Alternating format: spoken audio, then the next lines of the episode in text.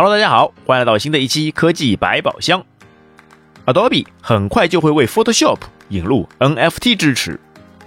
尽管面向艺术品的非同质化代币 NFT 概念颇具吸引力，但它似乎并未妥善解决防盗问题。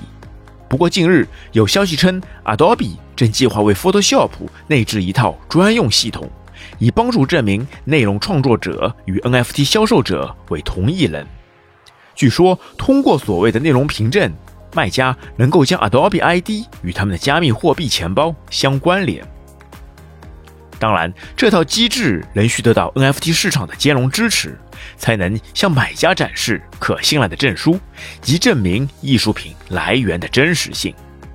Adobe 首席 CEO 指出，由内容凭证创建的归因数据将存储于 Interplay Tree 文件系统（简称 IPFS） 上。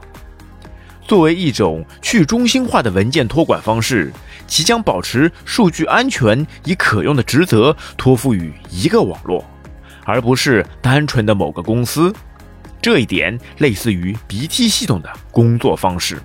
这也就是去中心化的一种形式。首批支持 Adobe ID 归属信息集成的显示 NFT 市场，包括了 OpenSea、Rebel、NonOranger 以及 Superray 等平台。考虑到艺术品防盗一直是 NFT 世界的一大难题，且任何人都可以轻易创建 NFT 内容，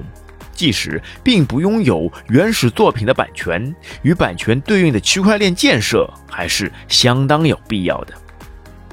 通过这些方式，艺术家们所创建的 NFT 作品就可以轻松简单的获取一个可以买卖的数字所有权证书了。本期节目就到这边，感谢您的收听，我们下期再会，拜拜。